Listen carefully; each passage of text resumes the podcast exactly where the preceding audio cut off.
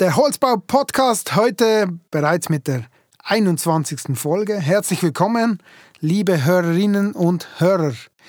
Ich habe heute einen spannenden Gast, nicht aus dem Holzbau, sondern aus einer anderen Branche. Herzlich willkommen, Jacques Butz. Hallo Sven, es freut mich da zu sein.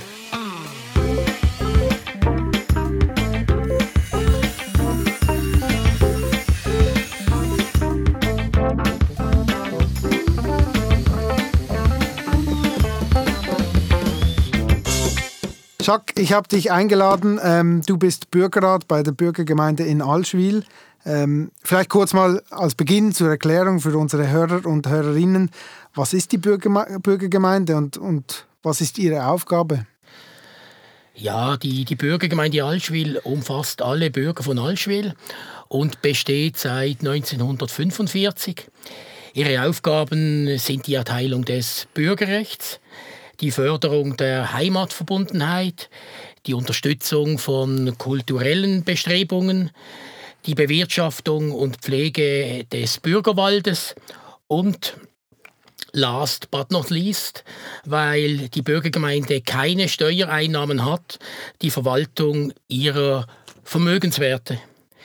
Von den 22.000 Personen, die in Allschwil wohnen, sind rund etwa 2.400 auch Allschwiler Bürger. Mein Ressort ist eigentlich die allgemeine Verwaltung, also das ist die Betreuung unserer Geschäftsstelle inklusive der beiden Verwaltungsangestellten sowie unserer weiteren Liegenschaften. Aber aufgrund meines Jobs als Rechtsanwalt ist meine Meinung und Mithilfe äh, natürlich ressortübergreifend immer mehr gefragt, weil sich heute in jedem Bereich bekanntlich auch immer mehr juristische Fragen stellen. Okay, du hast es angetönt, du bist eigentlich ähm, im, im, juristischen Bereich unterwegs. Ähm, wie ist allgemein dein, dein Werdegang? Das Amt als Bürgerrat ist ja eigentlich äh, keine vollamtliche Aufgabe, gehe ich davon aus. Nein, da, da hast du recht. Davon könnte man nicht leben. Äh, wie gesagt, ich bin selbstständiger Rechtsanwalt und zusammen mit einer Anwaltskollegin und einem Anwaltskollegen haben wir unser Büro seit 2010 im ersten Stock der Geschäftsliegenschaft der Bürgergemeinde Allschwil am Dorfplatz 2. Als ich per Juli 2016 im Bürgerrat aufgrund des Rücktritts eines Mitglieds, das sich bis daher um die juristischen Belange gekümmert hat, eine Vakanz ergeben hat, hat man mich da quasi im Haus stets verfügbar, für die Nachfolge angefragt. Und weil ich daneben zusammen mit meinen Eltern in Allschwil noch einen Landwirtschaftsbetrieb führe und die Bauern in Allschwil schon lange an sich den Wunsch nach einem Mitglied aus, aus ihrer Mitte geäußert hatten, war ich offenbar damals der Wunschkandidat.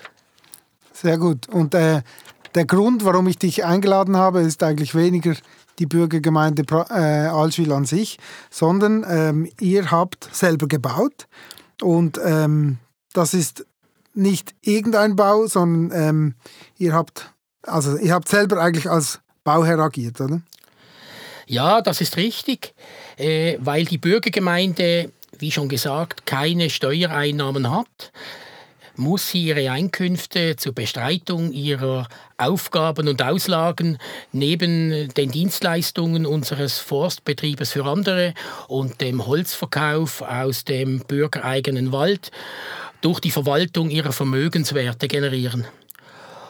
Und für das war die Bürgergemeinde schon lange vor meinem Amtsantritt Mitte 2016 äh, auf der Suche nach einem geeigneten Renditenobjekt. Dabei stand immer ein Neubau auf einem unbebauten Boden im Vordergrund. 2014 hat sich dann die Möglichkeit abgezeichnet, von der Einwohnergemeinde Allschwil ein größeres Grundstück von etwa 5600 Quadratmeter zu kaufen.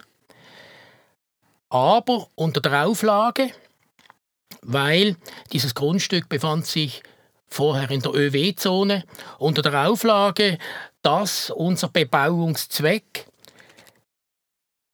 auch irgendwie im öffentlichen Interesse stehen muss. Und aufgrund dieser Auflage haben wir uns dann in Absprache mit der Einwohnergemeinde zu einer Überbauung mit vorwiegend altersgerechten Mietwohnungen entschieden. Wobei wir als zukünftige Mieter äh, vor allem Allschwiler Bürger und Einwohner ansprechen wollten. Okay, und ähm, ihr als, als Waldbesitzer und, und, und mit einem eigenen Forstbetrieb ähm, habt den Werkstoff Holz ähm, priorisiert. Also ihr habt eigentlich ähm, vorwiegend ähm, Holz eingesetzt. Und nicht nur das, die Idee war sogar, das Holz aus eurem Wald oder sprich aus der Region ähm, einzusetzen. Wie kam es dazu? Ja, also ich muss zugeben, die ganz ursprüngliche Absicht war eigentlich, das Projekt in herkömmlicher Bauweise, also im Massivbau zu realisieren. Aber in Anbetracht dessen, dass der Rohstoff Holz ja bekanntlich absolut nachhaltig und CO2-neutral ist und die Bürgergemeinde Allschwil zu 95 Prozent Eigentümerin des Allschwiler Waldes ist und andererseits als Kopfbetrieb des Forstreviers Allschwil Vorderes Leimental fungiert, wo die weiteren Gemeinden Binningen, Bottmingen, Oberwil und Bilbenken dabei sind. Der Allschwiler Wald umfasst etwa allein 220 Hektaren und von den anderen Gemeinden kommen noch etwa knapp 300 Hektaren dazu ergeben sich offenbar ergeben sich gesamthaft eine nutzbare Waldfläche von etwa 500 Hektar. Und da ist da bei uns bald einmal der Gedanke aufgetaucht, dass man an sich das Holz als vorwiegenden Baustoff für unser Bauprojekt verwenden könnte. Und da muss ich sagen, da ist vor allem unser geschätzter und auch äh, überregional bekannter Revierförster Markus Lack. Er war hierfür ein, ein starker und wirklich überzeugender Befürworter dieses Holzbauprojekts. Nach der Bekennung zu Holz, muss ich sagen, haben wir auch diskutiert, ob man an sich nicht auch einen sogenannten Hybridbau erstellen will. Das heißt, den grundlegenden Bau in der herkömmlichen Bauweise einfach mit einer Holzfassade. Doch wir haben dann in der Schweiz mehrere Referenzobjekte besichtigt, zum Beispiel eine große Überbauung in Rotkreuz. Und dann hat sich an sich der Bürgerrat daraufhin entschlossen, nein, wir realisieren ein Bauprojekt, bei dem das Holz vorwiegend Verwendung findet. Also alle tragenden Elemente, natürlich mit Ausnahme der Tiefgarage und des Treppenhauses. Okay. Wir haben einfach noch zu sagen, äh, wir haben uns dann zusätzlich also für eine Bauweise gemäß Minerie P Standard entschieden. Wir haben uns einfach gesagt, dass wir mit unserem Holzhintergrund äh, nicht nur die Nachhaltigkeit predigen, sondern sie bei unserem Bauprojekt auch in die Tat umsetzen wollen. Äh, rückblickend muss ich sagen, dass es angesichts der Bausumme ein ambitionierter Entscheid war. Okay, okay. Also eben, vielleicht die Frage, das eigene Holz oder vorwiegend, also mein, ein Holzbau grundsätzlich äh, ist wahrscheinlich, hat schon seine Haus Herausforderungen, aber dann noch das mit der Regionalität. Wie, wie kompliziert ist das? Also, also die Verwendung von regionalem Holz war für uns eine unbedingte Auflage bei der Auftragsvergabe. Da es in unserem Forstrevier aber vorwiegend Laubwälder hat, konnte nur ein kleiner Teil Nadelholz aus unserem Revier geliefert werden. Der Einkauf des Nadelrundholzes wurde daher über die Raurika Holzvermarktung AG in Muttens äh, abgewickelt, die ja eigentlich den also nicht eigentlich, die den Waldeigentümern der Nordwestschweiz gehört. Auch die Bürgergemeinde Alschwil ist ja daran beteiligt. Und diese Rauriger Holzvermarktung AG, die koordiniert ja auch an sich äh, die Beschaffung und den Verkauf aller nordwestschweizerischen Lieferungen der Forstbetriebe. Und dadurch haben wir die Verwendung von Nadelrundholz aus der Region Nordwestschweiz sichergestellt. Also Sie haben im Prinzip euch das Holz ab abgekauft und haben es dann ähm, zur Weiterverarbeitung weiterverkauft. Ja, so ist es. Wir haben, wir haben der Raurica das geliefert und sie hat dann den direkt dem Holzbauer oder dessen Subunternehmern an sich das Holz verkauft. Okay, also das heißt, der, die Sägerei schlussendlich, die lief dann ähm, unter der unter der ähm, also unter dem unter dem Holzbauer. Ja, es ist so. Oder wie war die Abwicklung nein, also, insgesamt? Also, ja, also, genau. also, also, der Werkvertrag für den ganzen Holzbau, den hatten wir mit der Firma Hector Ecker aus Langenthal. Und die Firma Ecker, die hat ja verschiedene Zulieferer für die Schnittware. Und die Firma Hector Ecker hat dann an sich den Zulieferern die Auflage gemacht, setzt euch für den Bezug des Holzes, den ihr braucht, mit der Firma Raurica in Verbindung. Okay, okay. Also da gab es nicht irgendwelche Verträge, sondern man hat das, man hat das so einfach äh, koordiniert, dass es dann funktioniert. Ja, also wir hatten schon einen Vertrag. Der Vertrag mit der Auflage, regionales Holz mhm. zu verwenden, den hatten wir mit der Hector Ecker. Das war, wie gesagt, das war eine unbedingte Bestimmung im Werkvertrag. Und aufgrund dieser Bestimmung hat an sich dann die Firma Hector Ecker die Zuli zu den Zulieferungsfirmen gesagt, ihr müsst zur Raurica Holzvermarktung AG gehen und dort das Holz beziehen. Okay. Jetzt für Sie als Jurist und ähm, Landwirtschaft und, und in der Landwirtschaft tätig, ähm, ist es wahrscheinlich auch nicht ganz einfach, jetzt äh, so ein Bauprojekt zu stemmen.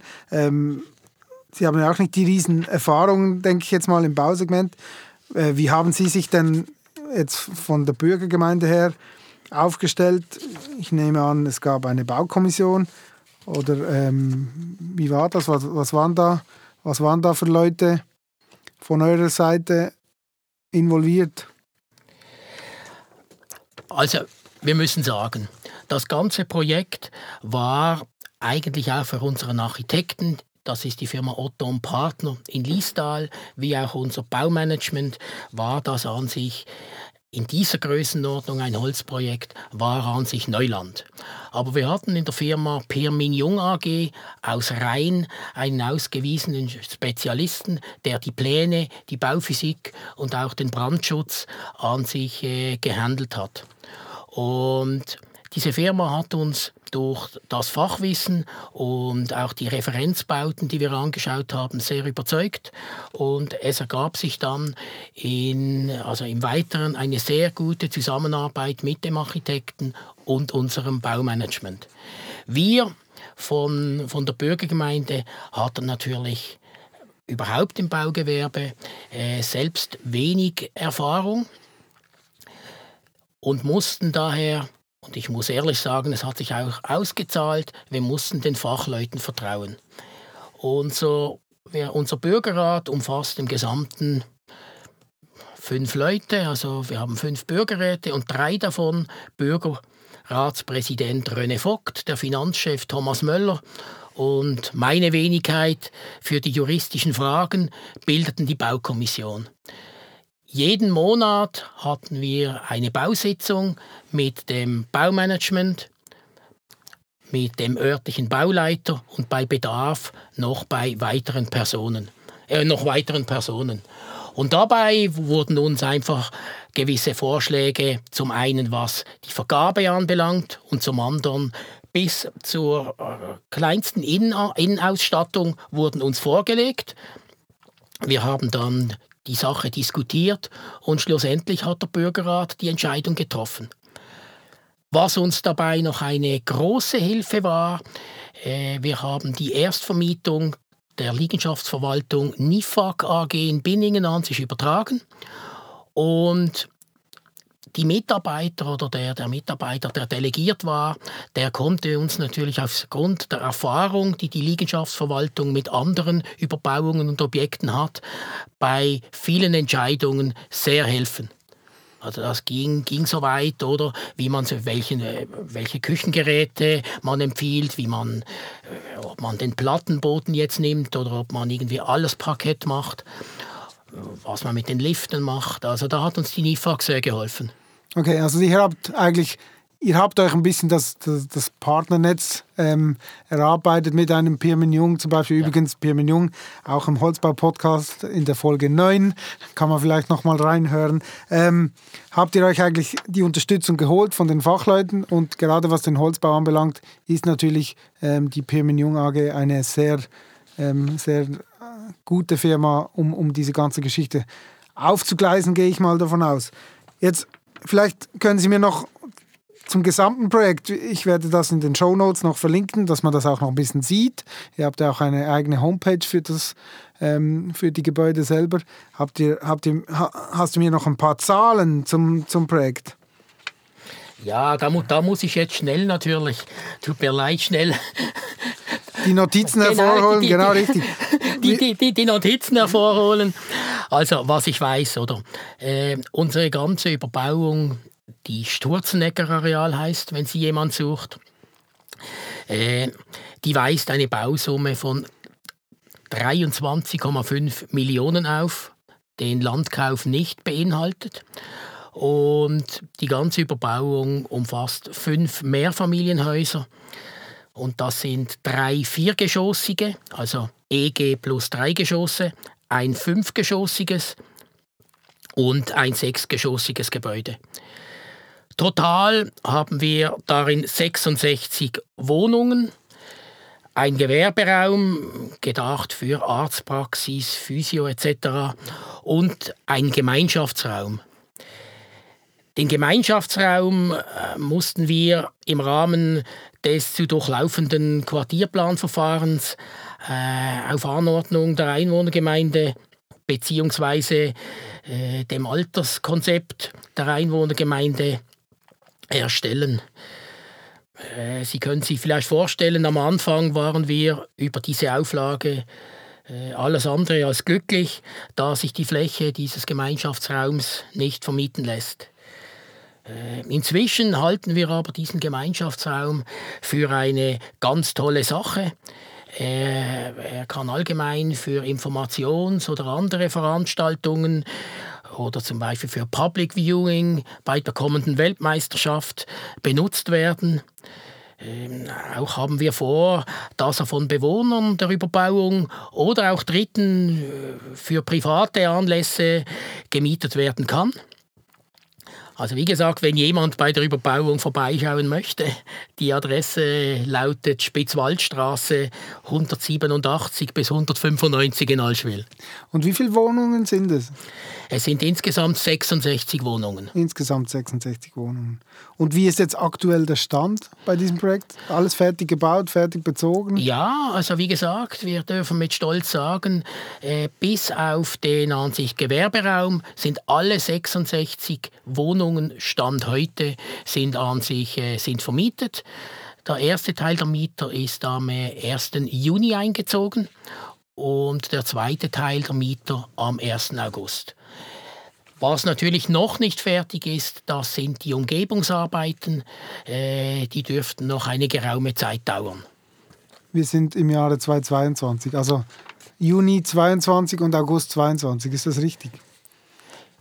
Ja, ju, äh, eingezogen, genau. einge, ja, eingezogen. Tut mir leid, eingezogen. Nein, ist schon gut, weil der Podcast ist ja noch Jahre zu hören, einfach, dass, ich, nein, dass wir das noch erwähnt nein, haben. Eingezogen, der eine Teil der Mieter, ja, ist äh, Juni 22 und der zweite Teil Anfangs August genau. 22. Kannst du sagen, wie viel Holz ihr schlussendlich eingesetzt habt? Und, und, und eventuell sogar, du hast, du hast ja gesagt, ihr habt ja vorwiegend Buche bei euch im Wald. Ähm, habt ihr Buche, habt ihr dann schlussendlich auch noch was verbaut oder war es dann vorwiegend die Fichte? Nein, also, also was ich sagen kann, hier muss ich wieder schnell meine Notizen hervornehmen. Äh, insgesamt wurden äh, 2800 Kubikmeter äh, Rundholz von Fichte und Tanne an sich wurden benötigt und das entspricht etwa 1400 äh, Kubikmeter Schnittware. Mhm. Äh, und dieses Holz, das fand äh, sowohl für äh, die ganze Tragstruktur wie, wie auch für die Innenausbau, wie auch die Fassade, fand das Verwendung. Für, für die Tragstruktur und den Innenausbau wurde Fichte und Tanne verwendet und für die Fassade vorwiegend Tanne. Und gegen die Verwitterung ähm, und auch für eine länger anhaltende Optik haben wir uns dann bei der Fassade für, für eine Druckimprägnierung entschieden. Äh, ja, wir meinen auch, diese Erkenntnis haben wir auch von der Besichtigung verschiedener Referenzobjekte, dass diese Druckimprägnierung äh, einerseits einen gewissen Schutz bewirkt und andererseits aber dennoch eine Holzstruktur erkennbar belässt. Kam mir gerade in den Sinn, das wäre mal ein Thema für den Holzbau-Podcast, mal die Druckimprägnierung ein bisschen näher anzuschauen. Ähm Jetzt grundsätzlich habt ihr es geschafft. Das Ziel war ja eigentlich, dass ihr das Holz alles aus dem eigenen Wald oder aus der Region ähm, eingesetzt wird. Ist das jetzt definitiv so? Das ist bei allen Gebäuden, das komplette Holz kam aus dem aus eurem Revier oder zumindest aus der Region Basel? Ja, also das darf man sagen. Also die Rauriger Holzvermarktung AG, die hat an sich äh, das vereinbarte Holz liefern können. Super. Das ist ja wirklich eine tolle Geschichte. Ähm, jetzt, jetzt, habt ihr, jetzt hast du die Erfahrung gemacht von, von diesem Riesenbauprojekt. Wenn du das noch ein bisschen analysierst, was würdest du ähm, anderen sagen, die das, die das auch, die das aus, auch machen wollten? Ähm, was, wo siehst du da die oder was, was sind die Herausforderungen, die du sagst, okay, das, das, das müssen wir, ähm, da muss man drauf acht geben oder, oder das hättest du jetzt anders gemacht? Oder? Also als große Herausforderung, und wie gesagt, das wurde uns natürlich äh, vom Baumanagement gesagt und vom Bauleiter oder als große Herausforderung äh, erwies sich da beim Holzbau die Planung und Ausführung der, der diversen Aussparungen für die Einlagerung der ganzen Haustechnik, der ganzen Überbauung.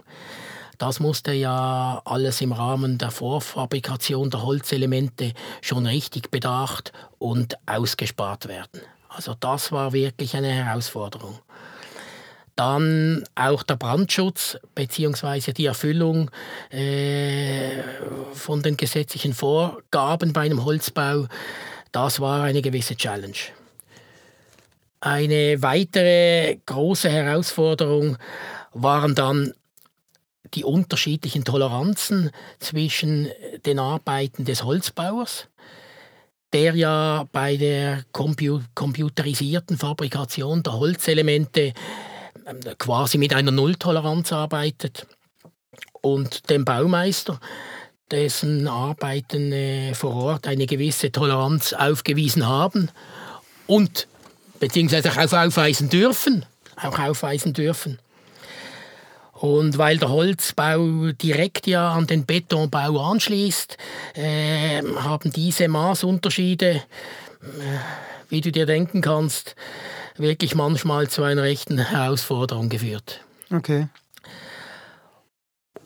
Ja, und dann wäre es vielleicht im Nachhinein von Vorteil gewesen, wenn man die ganze Fassadengestaltung äh, von einer Hand, also von ein und derselben Firma bezogen hätte bzw. hätte machen lassen.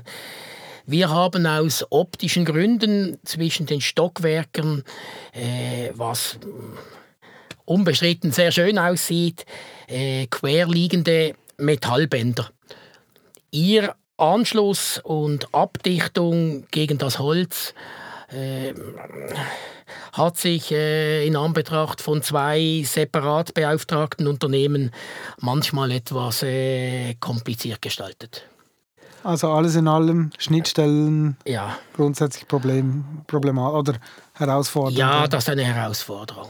Und dann muss man ehrlicherweise auch sagen, äh, dass der Holzbau bei schlechtem Wetter mit viel mehr Aufwand verbunden ist als der Massivbau, weil die Holzelemente und zwar, das sind äh, sowohl die, die auf der Baustelle geliefert und äh, gelagert werden, wie auch schon die äh, gewisse montierten offenen Elemente, Balkonböden etc. immer gegen Regen, Nässe und Schnee abgedeckt und abgeklebt werden müssen.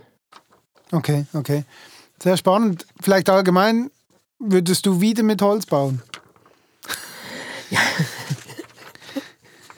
Ja, also ich darf ehrlich sagen, äh, trotz, dieser trotz dieser Herausforderung bereuen wir äh, beim Bürgerrat und da haben wir auch den Support der Bürger, der ganzen Bürgergemeinde, unseren Entscheid nicht. Und wir würden trotz dieser Herausforderungen, wenn wir das alles im Vorfeld gewusst hätten, würden wir den Entscheid genau gleich wieder fällen weil es ist wirklich, also und da empfehle ich den Leuten, geht mal vorbei, vorbei und schaut, es ist wirklich eine wunderschöne Überbauung geworden. Und wahrscheinlich auch vom, hast du da schon Feedbacks von den Mieten? Das ja. Wohnklima, ist das, ist, man, man spricht immer nur davon und, und ist es auch so? Ja, es ist natürlich jetzt so, bis jetzt, oder wegen den Umgebungsarbeiten, äh, die jetzt noch im Gange sind, oder äh, leben die Mieter immer noch bis jetzt, ich sage es mal, vielleicht noch auf einer halben Baustelle, aber über das Klima können Sie vielleicht noch nicht so viel sagen, aber wir haben über den Innenausbau und wie die Wohnungen konzipiert sind und über die optische Gestaltung und über den optischen Eindruck haben wir bis jetzt nur durchwegs haben wir positive Rückmeldungen erhalten. Sehr schön. Wir kommen zu meiner Rubrik, die Frage an den nächsten Gast.